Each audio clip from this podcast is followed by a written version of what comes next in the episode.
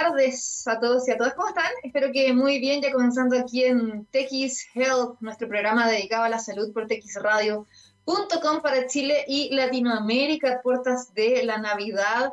Así que desde ya quiero mandarle un cariñoso saludo a todos quienes están sintonizando el programa, nos están viendo online de distintos países de la región y espero que sea una Navidad especial, diferente, ¿no? Todo lo que ha sucedido este año ha sido muy impactante y claramente la pandemia sigue avanzando mucho, sobre todo acá en Chile, de forma bastante acelerada y no todos vamos a poder compartir con quienes quisiéramos, ¿no? Eh, vamos a tener que sacrificar eso por el bien de nuestra salud, de cuidar a nuestros adultos mayores, a quienes también padecen de enfermedades crónicas y esperemos que el próximo año, ya con la llegada y la masividad de la vacuna, que así se espera, podamos enfrentar de una vez por toda esta pandemia que nos ha cambiado totalmente la vida. Y bueno, esto también nos sirve para reflexionar un poco de cómo queremos seguir viviendo, de cuáles son las cosas importantes, ¿no? Del valor de la vida, que es lo más relevante.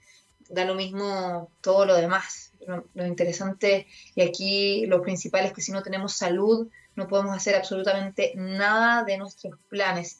Y acá, por lo menos en Chile, se han visto truncados todos los viajes, ¿no? Aquí en la región metropolitana, principalmente en el sur de Chile hemos estado en una eh, transición donde claramente hay muchos impedimentos, pero esperemos que la gente también tenga un poquito más de conciencia He visto unas alarmantes imágenes de las personas aglomeradas en los centros comerciales comprando como si fuera a acabar el mundo, no porque tengan dinero van a exponerse así sin distanciamiento físico, eh, haciendo filas eternas para entrar a los centros comerciales, realmente preocupante. Y ojalá la gente fuera un poquito más consciente de que el virus todavía existe, de que hay una circulación cada vez peor y lo más seguro que en nuestro país y en nuestra región pronto vivamos una segunda ola que va a ser mucho más difícil y terrible que la primera, como lo han dicho los científicos. Así que bueno, ese es mi mensaje y desde ya desearles que tengan una linda Navidad con sus familias. Pero hoy vamos a estar conversando de dos temas bien interesantes. Uno que eh, tiene que ver con el cáncer, un concurso que se hizo sobre desafíos de cáncer en innovación, donde vamos a conocer a uno de los ganadores, Mirai, eh, unos jóvenes, eh, bueno, vamos a conversar con uno de ellos proveniente de Argentina, donde desarrollaron em, toda una tecnología basada en 3D y también realidad aumentada para ayudar a los eh, cirujanos oncológicos a poder operar de mejor forma a los pacientes con esta enfermedad. Y además vamos a conocer también un proyecto, que es un estudio que se va a hacer acá en la región metropolitana, en la capital de Chile, sobre la cero prevalencia del COVID-19, con el fin de saber cuánta gente tuvo esta enfermedad ya sea con síntomas leves o asintomáticos o con síntomas graves para poder ir determinando, ¿no? Eh, cómo ha sido el comportamiento de esta pandemia. Así que eso. Nos vamos a la música con R.E.M. y a la vuelta vamos con las entrevistas. Bueno, ya estamos de vuelta aquí en TX Health. Recordarles que nos pueden escuchar en txradio.com.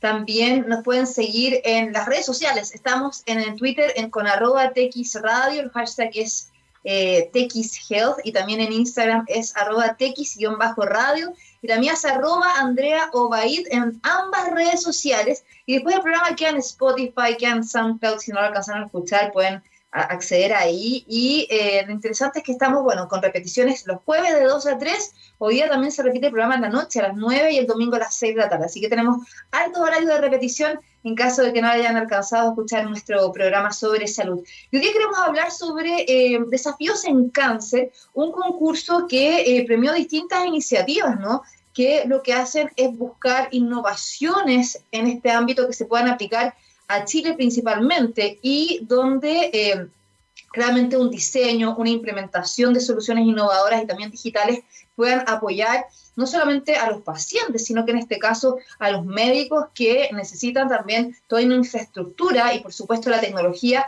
para eh, hacer mejor de sus terapias, eh, sus cirugías y los tratamientos. Bueno, el ganador de este concurso, Desafíos Cáncer en su segunda versión, fue Mirai 3D, un emprendimiento que eh, integra la ingeniería y la biomédica, donde se desarrollan soluciones en 3D con el objetivo de apoyar las cirugías oncológicas eh, previamente, ¿no? Planificarlas de mejor forma y entregar un órgano con, por ejemplo, un tumor donde antes de que se opere al paciente ya el médico pueda muy eh, bien ver esta patología, ¿no? Y toda la anatomía del paciente previo a complementado también con realidad aumentada y claramente esto puede generar una cirugía mucho más exitosa. Bueno, para conversar más al respecto, ya está con nosotros eh, su CEO, Matías Biencucci, desde Buenos Aires, Argentina. ¿Cómo estás, Matías? Bienvenido a TX Health. Hola, muy buenas tardes, muchas gracias por la invitación. Feliz de, conversar con vos. Bueno, y felicitaciones también por haber ganado este premio, ¿no? Y eh, Cuéntame primero cómo nace todo este proyecto para que la gente, bueno, yo hice una introducción, ¿no? Pero para imaginárselo eh, es más interesante hacerlo con fotos, pero yo más o menos describí cómo era Mirai 3D. Pero cuéntanos un poco, Matías, cómo nace y después ya vamos ahí especificando. Perfecto. Bueno, el proyecto nació en 2017, eh, cuando estábamos estudiando ingeniería biomédica, tres amigos en la Universidad Favaloro, en Buenos Aires. Y ahí es donde empezamos a, jugar un poco con lo que son las impresoras 3D. Decidimos un día armar eh, una impresora cuando volvimos de vacaciones y, empezar un poco a buscar qué aplicaciones en salud existían a partir de la impresión 3D.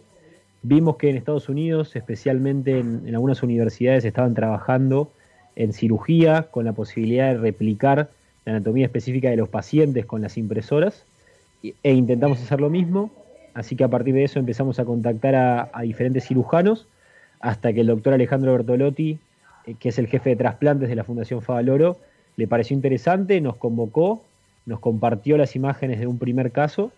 Y bueno, la verdad que, fue un caso súper emblemático porque se pudo preservar un pulmón de una paciente que tenía un tumor bronquial a partir de que el cirujano reformule su estrategia quirúrgica por tener un modelo 3D en la mano y gracias a eso la verdad que fue un poco el, empujón inicial para encontrar una motivación ¿no? en, el proyecto y un sentido y a partir de eso poder eh, desarrollarlo y, encararlo con, muchas ganas. Claro, eso es importante. Bueno, yo te contaba fuera de la entrevista, mi papá también es cirujano oncólogo y muchas veces cuando converso con él, él me dice que abre al paciente y se encuentra ¿no? con eh, el tumor o la patología y muchas veces es una sorpresa, a pesar de que previamente el paciente se puede haber hecho una ecografía, ¿no? Un escáner, pero claramente cuando tú ves eh, al paciente y ves previo, puedes planificar mucho mejor la cirugía y evitar muchos errores que a veces terminan hasta en negligencias médicas.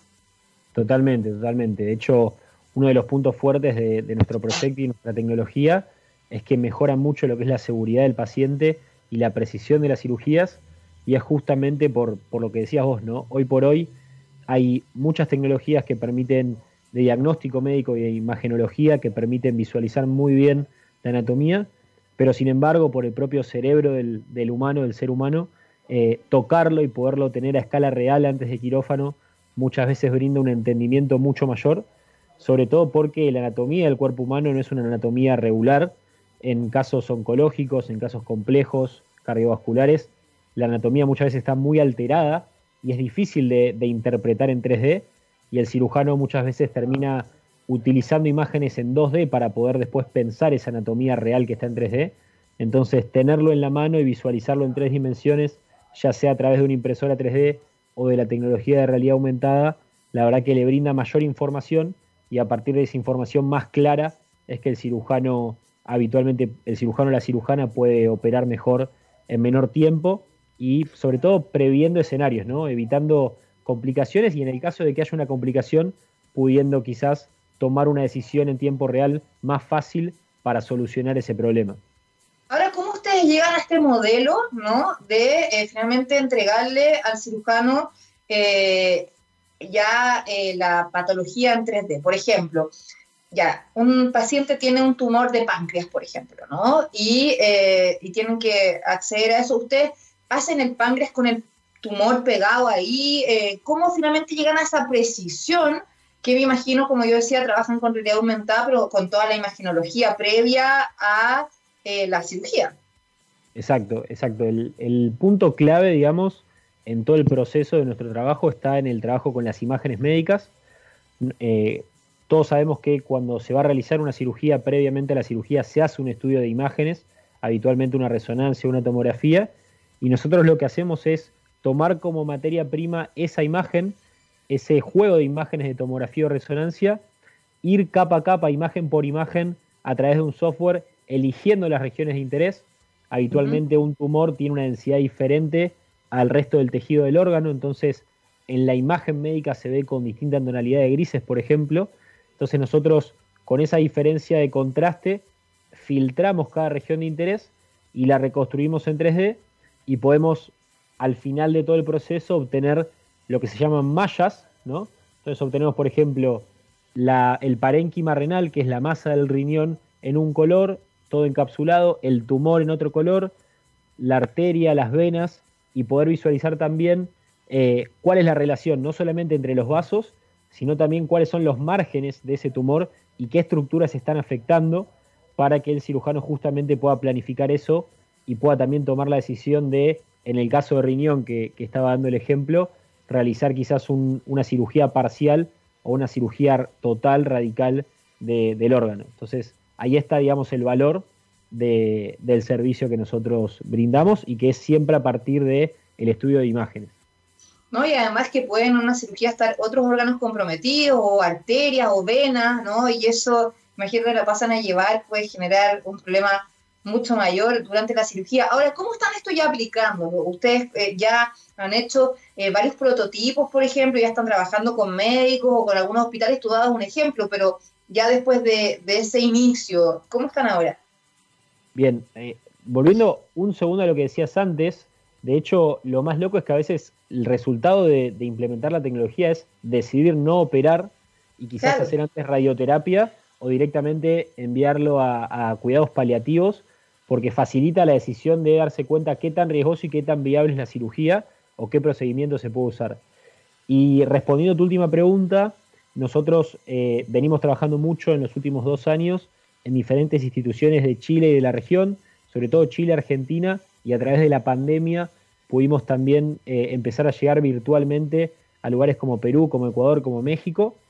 Y eh, hoy por hoy la mayoría de las patologías que tratamos son cáncer de tórax, mucho de lo que son tumores bronquiales, eh, urología, mucho de lo que son tumores renales y quizás casos un poco como los que mencionabas antes, ¿no? De cirugía HPV, tumores en hígado, en páncreas, eh, cirugía cardiovascular pediátrica, que es algo muy valioso porque te imaginarás que el corazón y todo el sistema vascular de los bebés, de los niños, eh, son, digamos, dimensiones muy pequeñas, entonces poder tener eh, bien clara cuál es la dimensión de cada estructura y la relación entre las diferentes anatomías es súper valioso y eso, por ejemplo, lo trabajamos mucho con el doctor Pedro Becker Rencorete en la clínica UC, ahí en Santiago, y, quizás es uno de los ejemplos más destacados a nivel mundial la aplicación en cirugía cardiovascular pediátrica.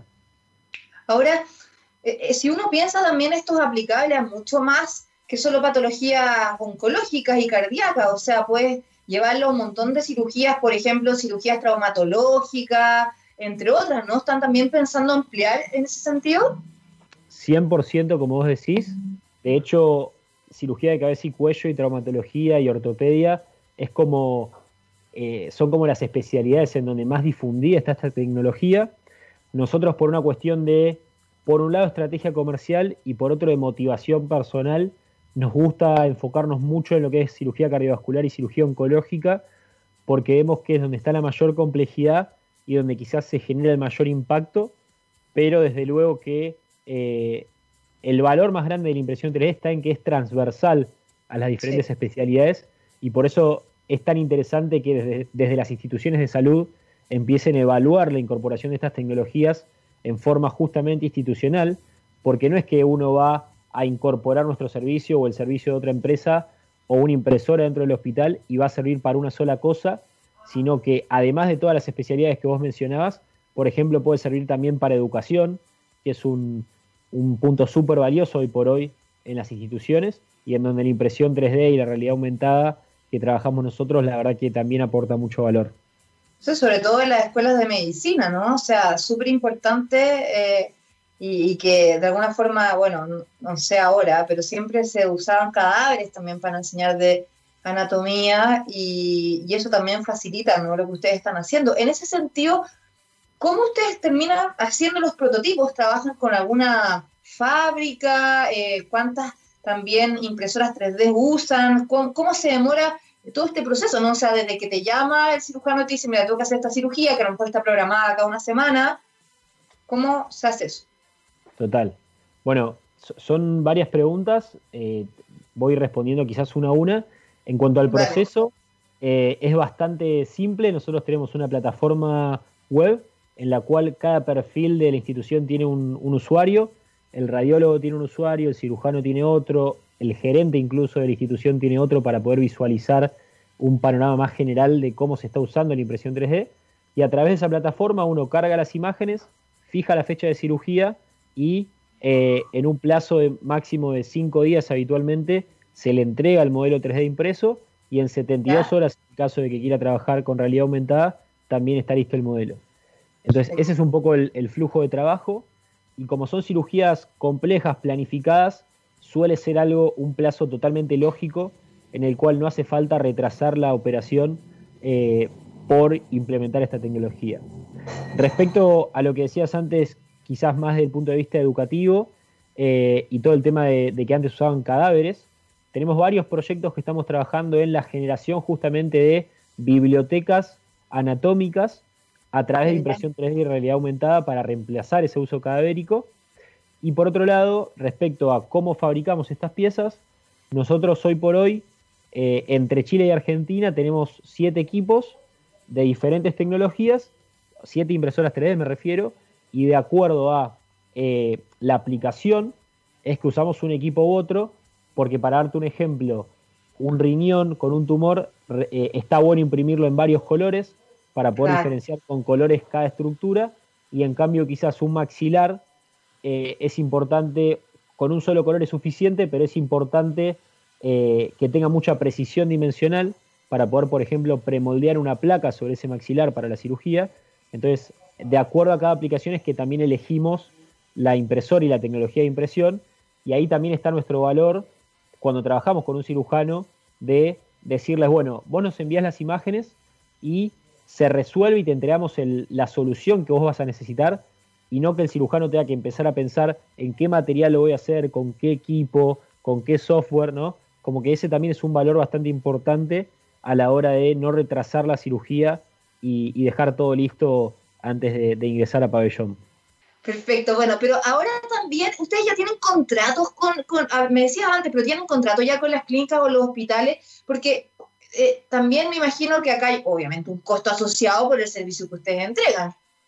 Totalmente. Nosotros hoy por hoy tenemos contrato con un solo hospital en Argentina.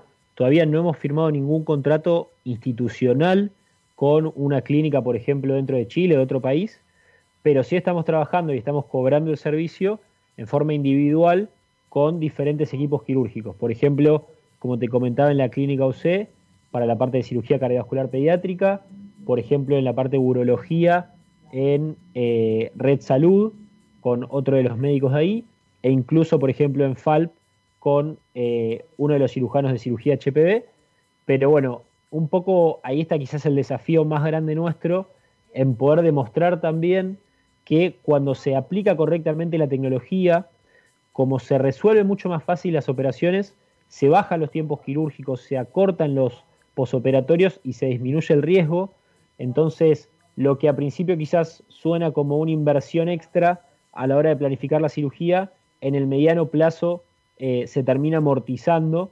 Entonces, eso es lo que estamos hoy por hoy intentando eh, explicar sobre todo ¿no? y demostrar eh, tanto a las clínicas como a las ISAPRES. No, y además el costo para el paciente, porque como tú decías antes, o sea, si esto también hace que el equipo eh, tome la decisión de no operar, también en el fondo se ahorra el costo de la cirugía y finalmente se opta por otro tratamiento, ya sea, como decías, quimioterapia o radioterapia o dependiendo del cáncer en su etapa avanzado, ¿no? Eh, algo paliativo. Entonces eso también es muy importante, o sea, al final el beneficio es para todos, ¿no? Ahora con este eh, concurso de desafíos en cáncer, ¿qué, ganaron específicamente? Bueno, en primer lugar, obviamente visibilidad, porque al ser una tecnología que ya existe hace unos años, pero una aplicación que todavía se está desarrollando, nos sirve mucho poder vincularnos con los diferentes actores del ecosistema de salud para poder darnos a conocer e y empezar a trabajar y a, probar realmente la tecnología, que es algo que nosotros buscamos. Sabemos que funciona, entonces no nos importa tanto cobrar, sino realmente demostrar el resultado con las instituciones de salud y los cirujanos.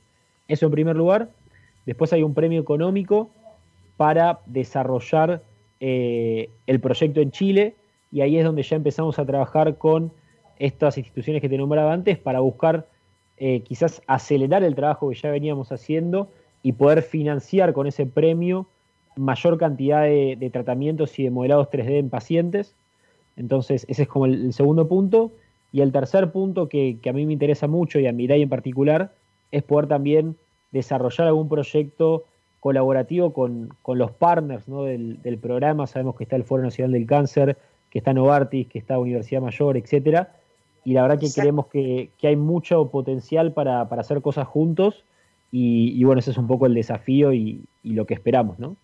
Claro, este desafío en cáncer está impulsado por varias organizaciones, como tú decías, Achago, Novartis, Startup Chile, entre otras más. Eh, también las personas que quieran eh, conocer más es desafíos.cancerlatam.com. Ahora, ¿dónde te pueden eh, buscar, Matías? Las personas que nos están viendo, que nos están escuchando, que a lo mejor están interesados, ¿no? En Mirai 3D, eh, ¿Hay alguna página web, algunas redes sociales donde los puedan también seguir y conocer más de lo que están haciendo? Por supuesto, y encantados de que lo hagan, de hecho los invito a hacerlo. Eh, la página web nuestra es modelosmédicos.com. Después nos pueden encontrar también en Instagram como Mirai3D Medical y en Twitter como Mirai3D. Y bueno, esos son los canales más habituales. Y si no, pueden escribirme directamente a matías.mirai3d.com y también encantado de, estar en contacto. Genial, bueno, te quiero agradecer, Matías Biancucci, CEO de Mirai 3D, de verdad felicitaciones, súper interesante el proyecto, hay varios otros proyectos que ganaron también eh, y que fueron también seleccionados eh, para no dejar de mencionarlo, por ejemplo, está Nutrix, que desarrolló un sensor no invasivo para monitoreo de glucosa en base a saliva y quieren usar la plataforma del sensor para detectar biomarcadores de cáncer en saliva con eh, primeras indicaciones, incluyen también detección temprana de cáncer de páncreas, pecho y pulmones. También hay otro eh, proyecto, Matías, para mencionar que también fueron de los ganadores, que es Palpa, que es un dispositivo para entrenar la técnica del autoexamen de mamas, que consiste en una mama de silicona que se rellena de jabón líquido y en su interior se puede sentir una anomalía al tacto. Está, eh, obviamente, te entrega como lo que sería una autopalpación, que es súper importante para detectar el cáncer de mama de forma precoz cuando es la primera causa de muerte por cáncer en mujeres en Chile. Así que eh, también eso. Bueno, un abrazo muy grande, felicitaciones nuevamente. Dejamos a todos invitados que conozcan más de Mirai 3D y toda la suerte del mundo en lo que venga. Muchísimas gracias y me quiero, digamos, despedir invitando a todos los que nos escuchan a hacerse los estudios diagnósticos y preventivos, sobre todo, como decías, por ejemplo, la mamografía en el caso de las mujeres, porque con la pandemia estamos todos con un poco de pánico de ir a las instituciones de salud y la verdad que si no hacemos estudios preventivos, cánceres como de mama y el cáncer de tórax no se previenen y la verdad que es súper importante hacerlo, así que gracias por, por todo, por darme este espacio y por, darnos la oportunidad de contar lo que hacemos. Eso es clave, se han postergado muchísimas consultas de otras patologías y el cáncer lamentablemente te da síntomas cuando ya está muy avanzado y termina siendo en etapa ya de metástasis o ramificación en este caso y ahí la esperanza de vida es bastante baja. Así que siempre, como tú decías, prevenir mejor que curar, siempre hacerse eh, estos exámenes preventivos y que muchas veces son gratuitos con las ISAPRES ¿ah? y los sistemas de salud. Así que te mando un abrazo. Muchas gracias, Matías. Que estés gracias. bien. Un abrazo muy grande. Felices fiestas. Igual para ti, que tengas feliz Navidad y feliz Año Nuevo.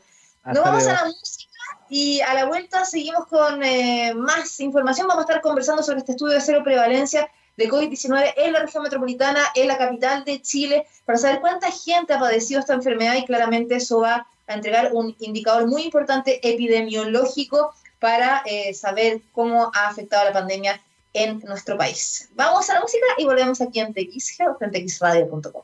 Ya estamos de vuelta aquí en TX en TXRadio.com para Chile y Latinoamérica, la única radio online de ciencia y tecnología. Y eh, por supuesto nos pueden seguir con el hashtag en Twitter que es TXHealth para hablar de salud. Cada martes y jueves estamos con nuestro programa y también se repite hoy a las 9 de la noche y el domingo a las 6 de la tarde. Además que nos pueden seguir con las redes sociales, arroba Radio es en Twitter, arroba bajo radio en Instagram y mi cuenta en ambas plataformas es arroba Andrea Obaid, porque si también me quieren escribir, mandar sugerencias de temas, no sé, preguntas, todo eso, la idea es que vayamos conversando con nuestros entrevistados, que estamos cada martes de 3 a 4 y jueves de 2 a 3.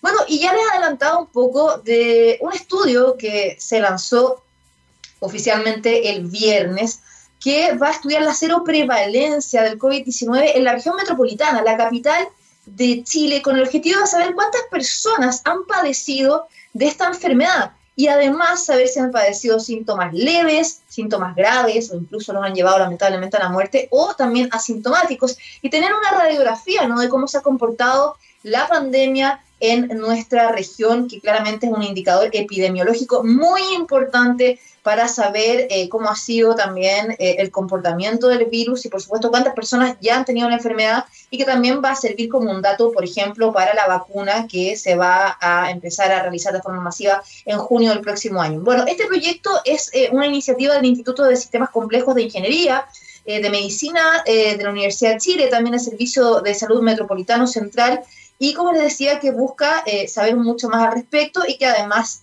está eh, respaldado por el Ministerio de Ciencia, Tecnología, Conocimiento e Innovación. Para conocer mucho más, ya está con nosotros Leonardo Basso, eh, de, director del Instituto de Sistemas Complejos de Ingeniería. ¿Cómo estás, Leonardo? Bienvenido. Hola, Andrea. un gusto. Gracias por invitarme. Bueno, yo di una introducción, obviamente súper general, pero eh, me gustaría que eh, tú me cuentes más porque me parece súper interesante este proyecto. Yo, como te comentaba fuera de, la, de, al aire, eh, yo estuve también cubriendo un proyecto similar que se hizo, pero ya más chiquitito, que fue en la residencia de adultos mayores, que se lanzó en agosto también para saber la prevalencia y que por supuesto podía ayudar a entender cómo se había comportado el virus en las residencias que han sido súper afectadas y que han fallecido muchas personas ahí. Pero cuéntanos de qué se trata ya más detalladamente esta iniciativa. Claro, em, voy a darme una vuelta un poquito larga, em, no demasiado, pero un poquitito. Cuando, cuando comenzó la pandemia ya en marzo, eh, en, el Instituto de Sistemas Complejos de Ingeniería entendimos súper rápidamente que eh, estudiar la movilidad de la población era fundamental. Teníamos claro que en Europa lo que mandaba era el confinamiento como medida número uno, entonces nosotros comenzamos desde fines de abril, principios de mayo, a reportar movilidad gracias a una alianza que forjamos con Entel y con Entel Ocean, que nos permitía usar la información anonimizada y agrupada de, conexiones a, antenas de celular em, y ver cómo se comportaba la población en términos de movimiento con respecto a las diferentes cuarentenas. Un poquito más adelante, em, cuando, cuando Chile se desconfinó, eh, incluso antes de que el desconfinamiento fuera oficial, digamos, pero cuando Chile se desconfinó, comenzamos a tratar de contestar la pregunta de cómo ayudábamos a testear de mejor manera, teniendo claro que eh, testear, testear, testear eh, es súper importante, testear inteligentemente era importante. Y lo que hicimos en ese momento fue decirnos, mira, em, sabemos dónde están los casos activos, sabemos dónde residen. Tenemos la conjetura de que cerca de estos casos activos hay otros contagiados que se contagiaron comunitariamente y que todavía no muestran síntomas o que pueden ser derechamente asintomáticos y esas personas se mueven porque Chile está desconfinado. Entonces lo que nos tratamos de preguntar es, ¿a qué lugar está llegando la mayor cantidad de personas contagiadas asintomáticas? Y eso requiere mezclar datos de epidemiología con los datos de movilidad que nosotros teníamos hicimos un convenio con MinSal para obtener datos de epidemiología, eh, hicimos un modelo y nosotros generamos una predicción respecto de en este lugar es un buen lugar para hacer búsqueda activa de casos porque usted tiene alta probabilidad de capturar a estos contagiados asintomáticos eh, y luego aislarlos, trazarlos, etc. Hicimos un piloto con el Servicio de Salud Metropolitano Central al respecto y ahí es donde aparece este primer eh, actor fundamental. Y comenzamos con ellos a hacer búsqueda activa de casos orientada por movilidad. Eh, eventualmente esto escaló y se hace ahora en todo Chile, toda, cada una de las regiones recibe nuestra predicción y, eso orienta el BAC. Pero una de las preguntas que nos hicimos cuando hicimos esto en el Servicio Salud Metropolitano Central es ¿a quién estamos testeando? Sabemos que llega un montón de gente, pero ¿de dónde vienen? y mirando nuestros datos de movilidad nos dimos cuenta de algo que, que puede parecer obvio, pero el centro de Santiago es representativo de todas las comunas del, de, la región metropolitana. Es decir, llega gente homogéneamente de todas partes.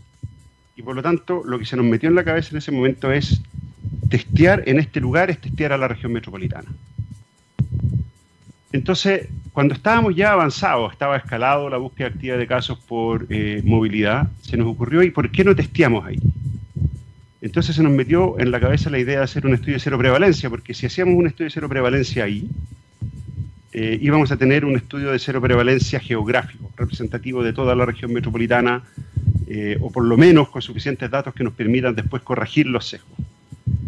Eh, y claro, nos dijimos, bueno, si además hacemos algunas preguntas relevantes, no solo de dónde viene la persona, sino de dónde trabaja, cuán seguido sale de la casa, qué modo de transporte usa, y le pedimos género, eh, comorbilidades y otras cosas, vamos a poder correlacionar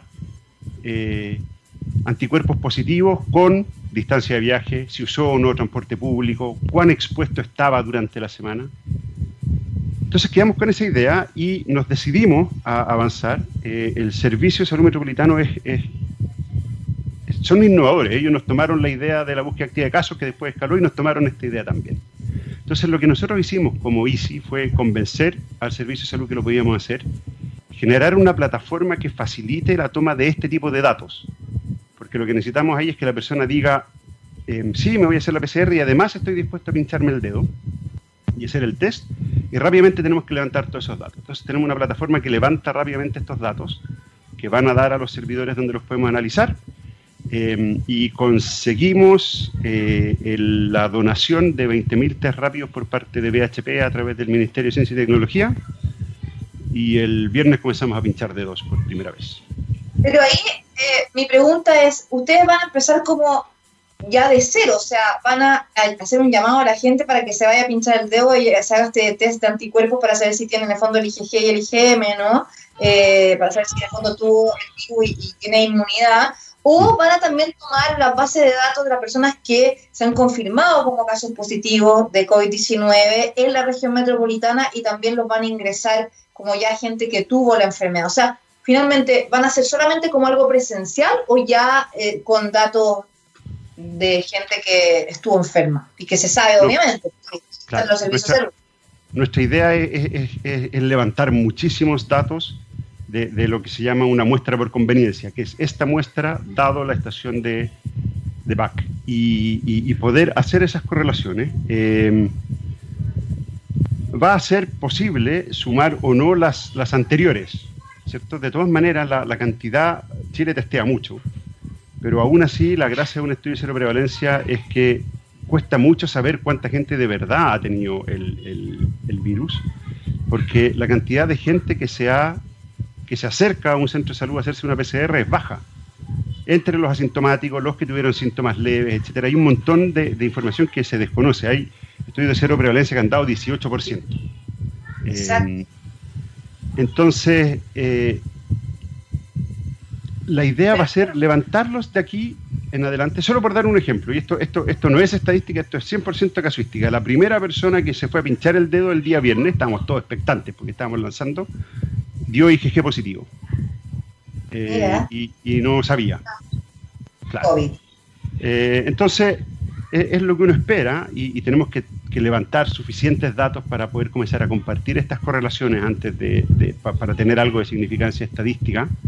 Eh, pero la idea es levantarlos desde ahora y hasta que terminemos, porque además vamos a poder ir viendo cómo se correlaciona los anticuerpos que aparecen contra las personas que se vacunaron o no, por ejemplo. Claro, pero ahí, o sea, la muestra que van a hacer de la región metropolitana van a ser 20.000 personas, ¿o no? Por lo que entiendo, por la cantidad de test que tienen. ¿Y cómo van a hacer que la gente vaya a hacerse este test? O sea, ¿cómo hace el llamado? ¿Cómo hace que la gente se acerque? Eh, por eso te digo, van a, por ejemplo, usar la información que ya está en el sistema, que saben que estas personas tuvieron COVID y las van a llamar, por ejemplo, o van a hacer un llamado público de la gente que cree que tuvo COVID o no, porque hay mucha gente, como tú decías, que es asintomática, que nunca supo que tuvo la enfermedad, van a testearlo. ¿Cómo hace la convocatoria? La, logística es complicada ¿eh? y, los estudios de cero prevalencia tienen, tienen varias formas de ser llevadas a cabo. La forma usual, de estudios de cero prevalencia menos urgentes que esto es que se busca construir una muestra representativa de la población, se selecciona a la gente, se les enrola, se les va a ver, hay que conseguir una enfermera que vaya y organizar todo esto. Lo que nosotros vamos a hacer es que estamos parados al lado de la estación de toma de muestra de PCRs gratuitas en moneda con bandera.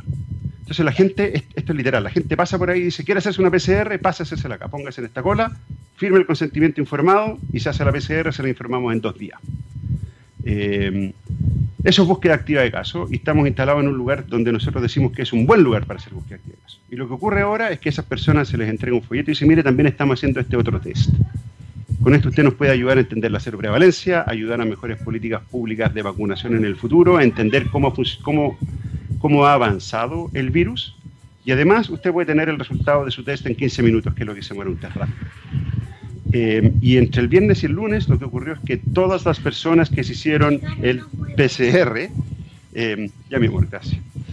Eh, perfectamente en vivo esta entrevista, que aclaro. Eh, eh, claro, andan cinco de estos dando vuelta por ahí. Voy a tratar de seguir. todas las personas que se acercaron a hacer PCR se hicieron el test rápido. Todas. entonces, en ese lugar se hacen 50, 60 PCR diarias. Vamos a tener 50, 60 test rápidos diarios solo en ese centro de estación de toma muestra.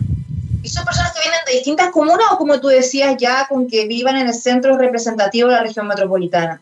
Es que no viven, es el lugar donde, es el lugar donde circulan. Por eso te pregunto. eso, vienen de todas partes.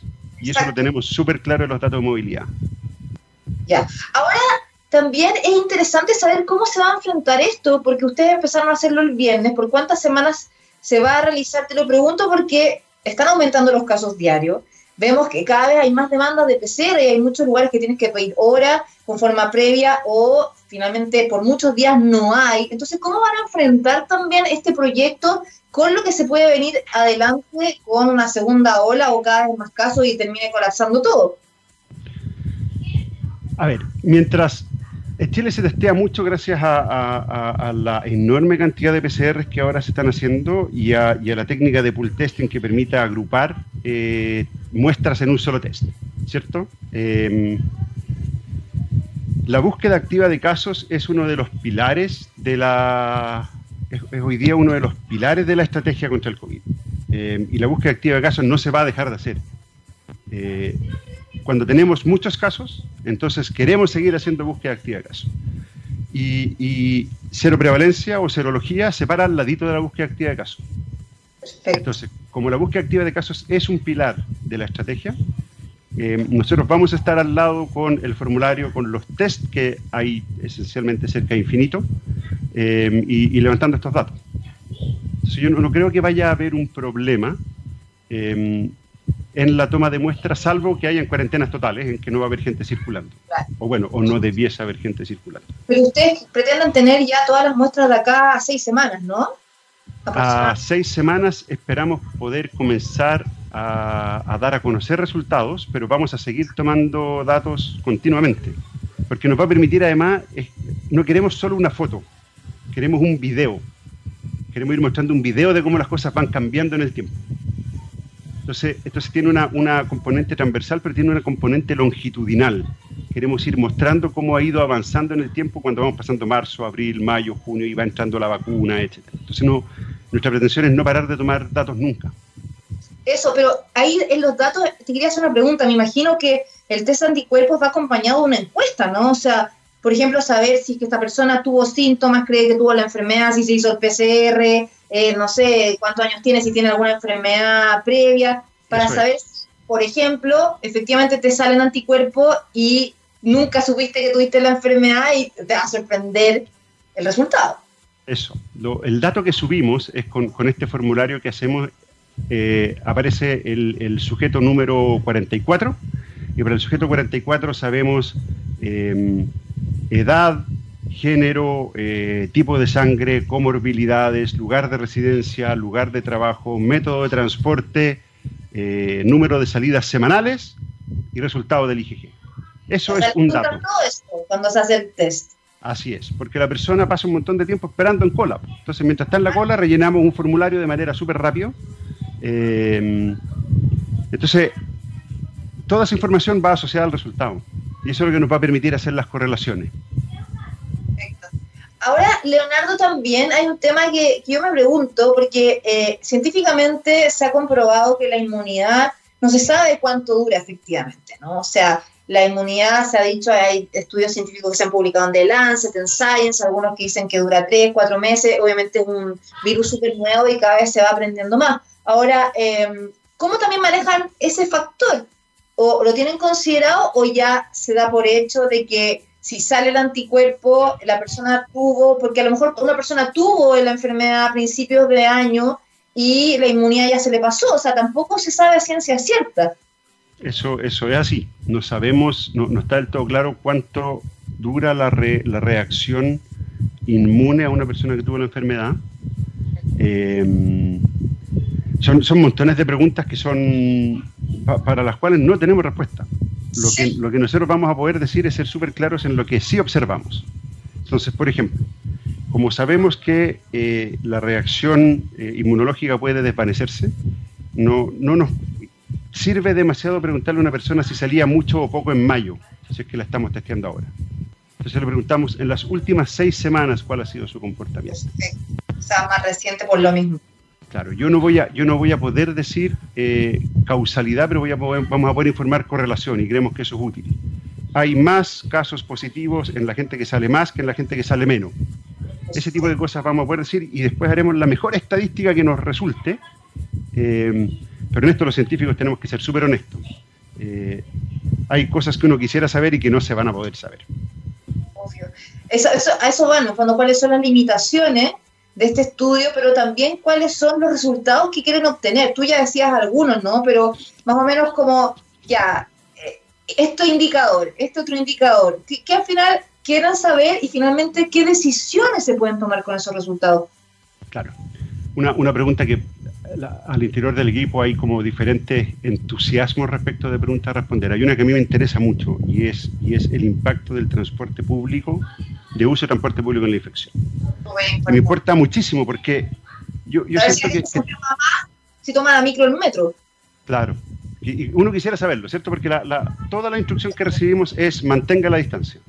Incluso en las ferias libres, mantenga la distancia. Nosotros ya mostramos mostramos que, lo que se requiere para mantener la distancia en términos de recursos en Santiago y Concepción para mantener la distancia en el transporte público es inalcanzable. Y esto, y esto no, nunca es triste, la verdad, lo que no tiene remedio, simplemente no se puede, ni aquí ni en Barcelona. Eh, y al mismo tiempo nos dicen que si hay suficiente circulación de aire, entonces no habrían casos eh, o, eventos super spreaders relacionados con el transporte público y ahí hay evidencia que falta. El sol contagio por el sol. Eso. Y entonces quisiéramos poder detectar, quisiéramos poder detectar em, evidencia respecto de eh, si el transporte público ha sido o no un factor. Si es efectivamente un factor.